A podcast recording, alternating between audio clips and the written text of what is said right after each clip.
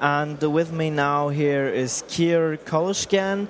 Uh, he is from the OpenVZ project. What, what are you doing at OpenVZ? I'm the project manager. Ah, okay. Uh, I'm doing the programming. Too. so maybe for the listeners, um, what is OpenVZ? Uh, it's uh, virtualization, not unlike the others, but technically on different level. Basically, this is for Linux only, Linux and Linux virtualization, but very effective. So, so what is the difference, for instance, uh, to Xen and and uh, and KVM? Uh? Okay, um, what they do is they kind of provide you virtual hardware, and you run multiple, uh, and you run any operating system on top of that virtual hardware. In case of Xen, it's a bit different because in the in the paravirtualized mode, XenGuest knows that it runs on that virtual hardware, uh, so you can short some edges, make it a bit better. But over, still overall, it's more like a virtual hardware. What we do is we partition your big Linux system into multiple smaller ones. Like there is a hardware, then the kernel, then the user space. And in our case, it's hardware and the kernel and multiple user spaces, which we call containers. So all all of the containers are using and running on top of one single kernel, and therefore it's a more lightweight approach. And there are some, some differences. They, they, all the differences from Xen they comes from that fact that we use that technology, single kernel technology. If someone is familiar with Solaris zones or FreeBSD jails, which is about the same thing. So, so I have uh, lesser overhead uh, yeah, two basic uh, differences uh, are the there is no thick virtualization layer uh, or emulation layer, so it's still the same Linux kernel, and therefore you have basically the very same performance. So no virtualization overhead. You don't have to don't have to pay the performance penalty for virtualization, unlike Xen, for example. And the other difference is density is way higher because there are only one kernel, so the RAM usage is smaller, and you have like if you have 100 Xen domains, you can have 200 OpenVZ containers at the same hardware doing the same thing. So density is high. You can have more out of your hardware. But, but um, there is just this one kernel. So if I upgrade it, uh, I upgrade all machines. Uh, yeah, all, the, the, all, containers. They all, yeah, they all use the very same one single kernel.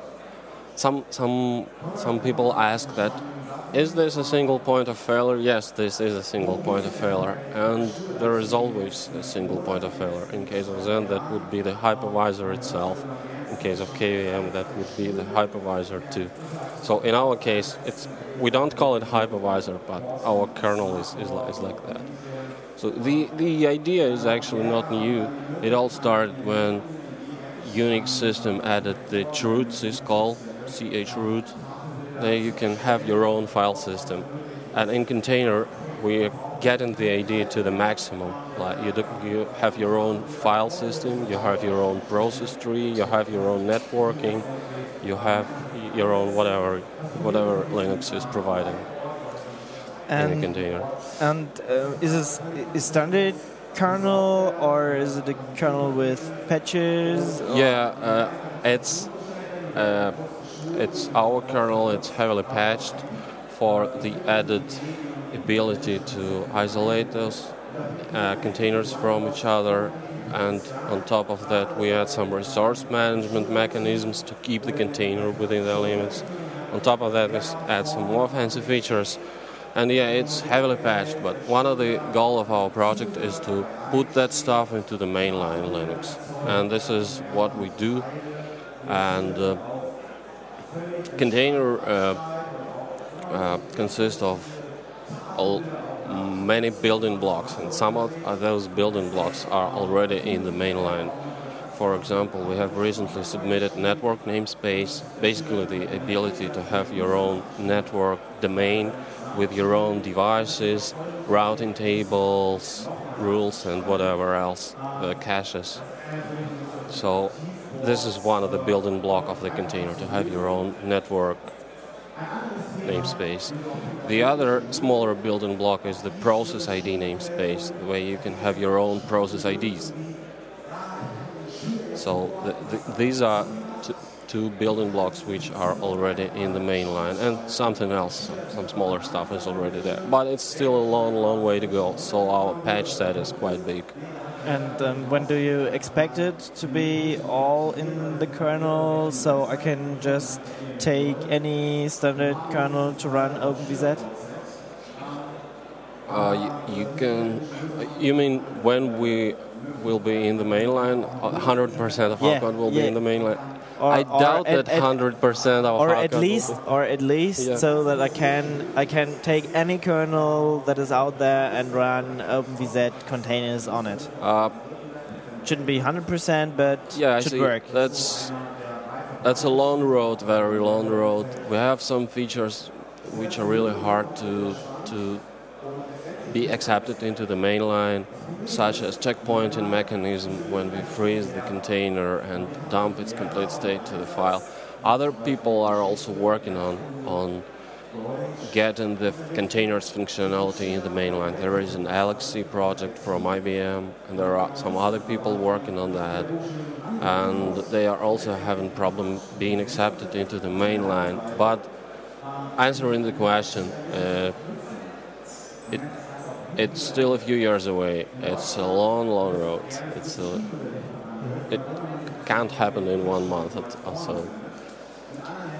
Okay, um, in what distribution is is OpenVZ integrated? Can I just take any or?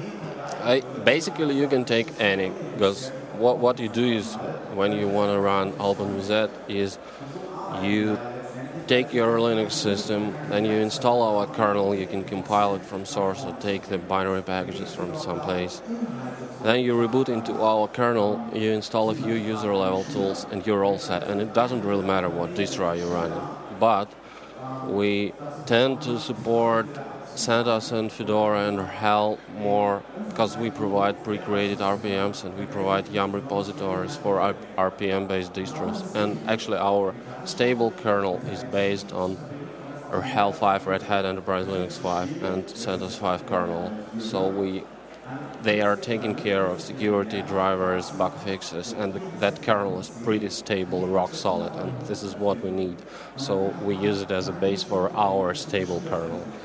And there- therefore, probably one of the best systems would be to use CentOS 5. Uh, but we're also available in Debian, and we're working pretty close with Debian team, and uh, we'll be we are available in Lenny, and we'll be available in the next release in Debian Squeeze. Also, Gentoo was was one of the first distros in which OpenVZ is available natively, and uh, we have very good maintainers for for Gentoo pack for Gentoo OpenVZ packages. And uh, but again, that doesn't really matter what distro are you running. And the same question applied to guest. You can actually this is the single kernel model, but you can run different distros in different containers. They just have to use our kernel, that's the only constraint, and they run pretty fine. I mean, we can run anything from, let's say, Red Hat Enterprise Linux 3, which is very ancient distro, up to Ubuntu 10.04, which has just recently been released.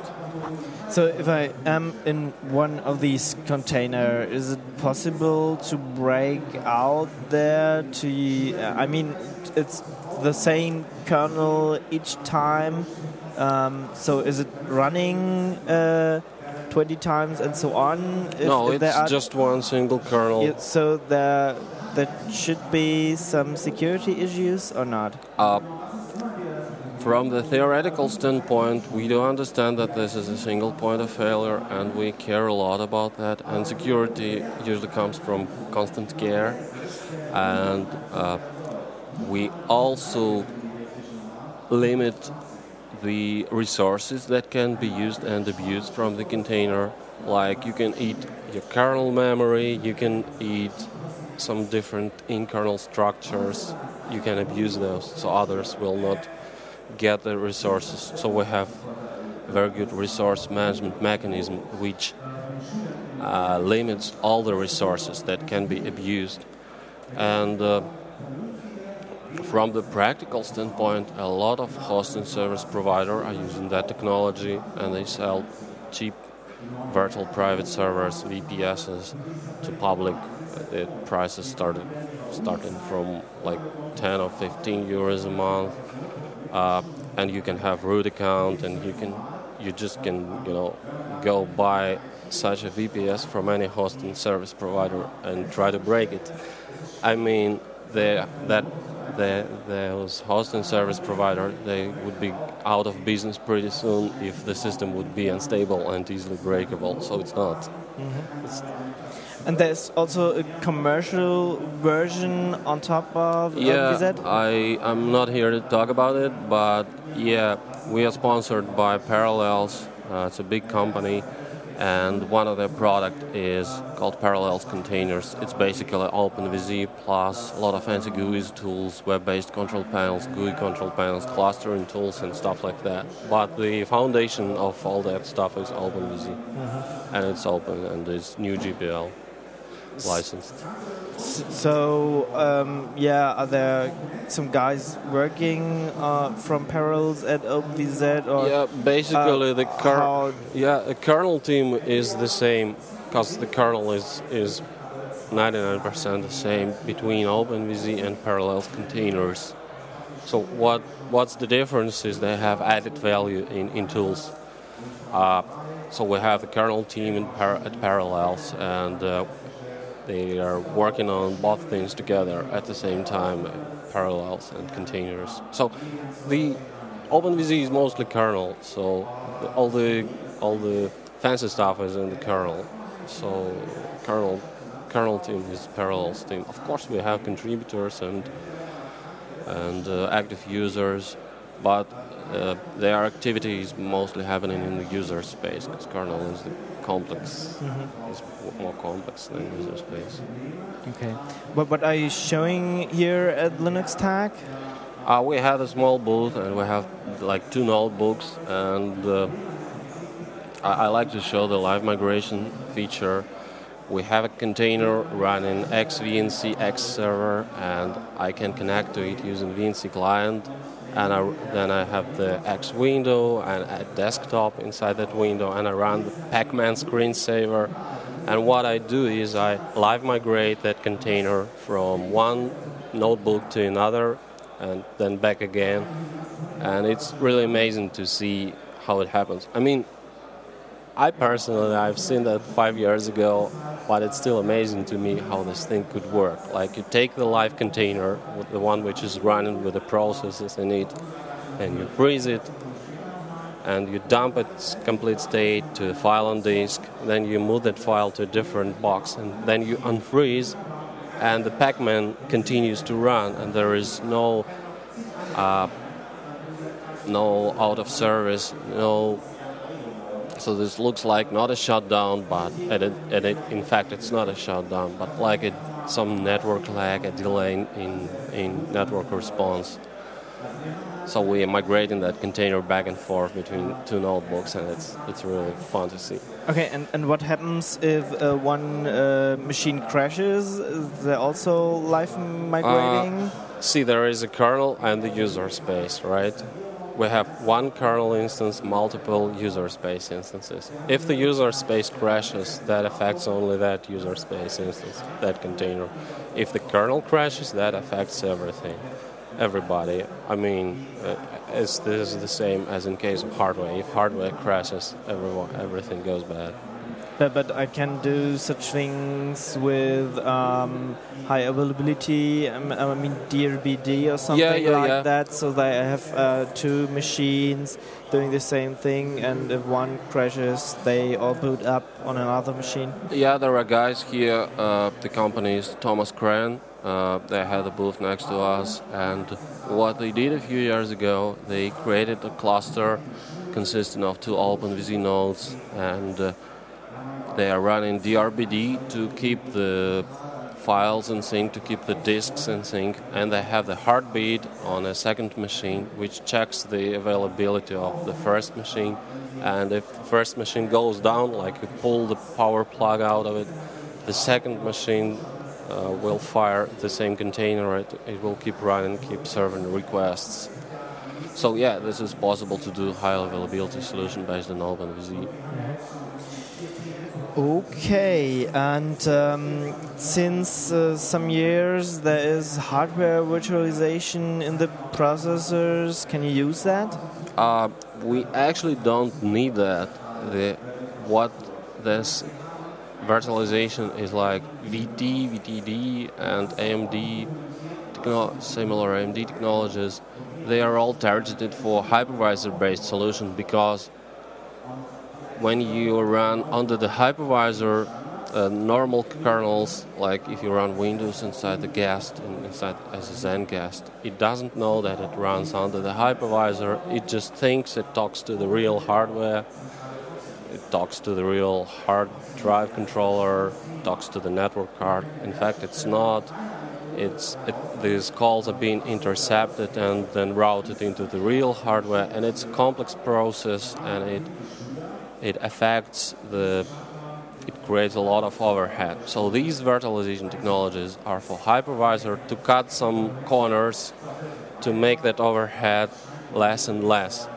And they are doing some progress in that area, and it really helps hypervisors such as Xen or VMware or KVM. Uh, and KVM actually relies on that features to be present on the box. Uh, but we are doing it on a very different level. We do it uh, right inside our kernel. We don't need such hacks, mm-hmm. Eh, such hardware hacks, in order to help.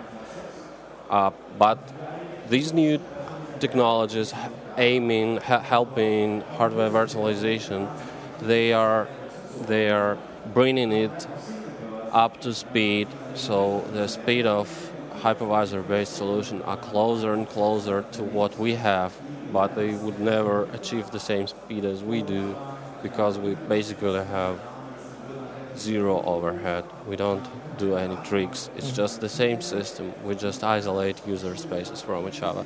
You know, it's like when you ha- we had single user, single task operating system. Now we have multi-user, multi-task operating system. Now with OpenVZ you have multi-container or multi-user space operating system. This is about the same concept. So very different from hypervisors. Okay. Um, so yeah, there's there's really difference between these hypervisor concepts and and yours. Um, what will be the next feature in the next version? Are there anything, um, yeah, particular? Yeah, we're working on some fancy features. Like recently, we have added ability to run kernel space NFS daemon inside container, because kernel space NFS daemon it requires kernel threads, and it was not possible before in container because of the some security concerns. So we took that problem and we re-implemented uh, that kernel stuff to be available to have the kernel NFS server inside the container because if you use user space NFS daemon, it's a bit slower, but that's not the biggest problem. The biggest problem is it cannot work with file locks. Only kernel space NFS server can work fine with file locks. So now it's possible with OpenVZ to run kernel KNFSD inside the container. What we are also working on, it's quite a big feature. It's been in development for quite a long time. I hope we will release it this year. It is a new resource management model. What we currently have is a set of resources, like 20 resources, me- like memory related resources, like kernel memory size, which we count and control in limit per container then then some other things like that, different various network buffers and everything else we have to control in order for one container to not step on each other, uh, to keep the container within the limits, to prevent the denial of service attacks. So what we will have in that next version is simpler RAM plus swap memory management models. So for each container, you can you can say we'll be able to say I want that amount of RAM and that amount of swap per container, and all the other parameters which we have now uh, will become secondary, or, or and and. Uh, and, uh, and we have dynamically. Yeah, also? yeah, it, it, it is done now, and it is done dynamically, but we don't limit the physical RAM. Let's say directly. We limit that somehow in not a very direct manner. We will limit that directly, and we'll limit swap directly. That means user will have to configure less parameters, and it's more understandable that everybody understands what is RAM and what is swap. And as, as it comes for swap, we employ a really interesting technology there. Like if you configure your container to have, let's say, 100 megs of RAM and 200 megs of swap, if the RAM is close to RAM usage is close to the limit, something will go into swap. But it doesn't go into the real swap. We have the virtual swap device, Mm. which is just you know which just stays in memory but the container will be artificially delayed for that swap so it it feels like it's a real swap but in fact it's not because we don't want to do unnecessary IO on the disk and and when if we have the global memory shortage that virtual swap will become real swap and, and that means if the container is using more memory than it should, it will be penalized by limiting its CPU consumption by using that virtual swap. And that actually helps container to stay within the borders, to stay within limits that are set. And this this will be available in the future of the music kernel. Okay. And any other feature in the new version? This, I guess, would be the most, Most yeah, just a killer Yeah, feature yeah. because Okay. now we have 20 parameters to configure. That's, I guess, this this is the most obstacle for the current OpenVZ users. They just have to learn this a bit. Just have to learn what all the parameters means, what are interdependencies between them, how to configure them in the right way. So it's a big step down from 20 parameters down to two parameters. Two parameters are way easier to configure. I'm not saying that the current scheme is not working. It's just it's just a bit less convenient for the user. You have to fiddle with those numbers Yeah. and so on. And and for beginners, it's much easier. They, they just have Yeah, to. we, actually, we have we provide some tools to cope with those parameters.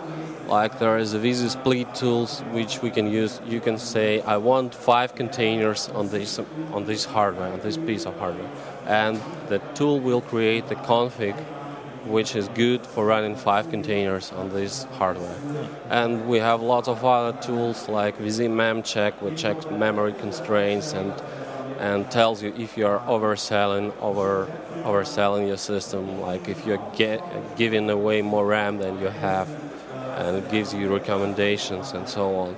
But it all requires some some learning. So what we need to do is we need to we, we have to make it easier for users, and that is what we are doing. That RAM plus swap thing. Okay. Thank you very much for being uh, here at our booth. Um, Kir Kolyshkin, uh, he project manager from OpenVZ. Uh, it's a virtualization technology which does some quite cool things and a little bit uh, other than the well-known uh, uh, hardware virtualization stuff, hypervisor things. Thank you very much. Thank you. Bye bye.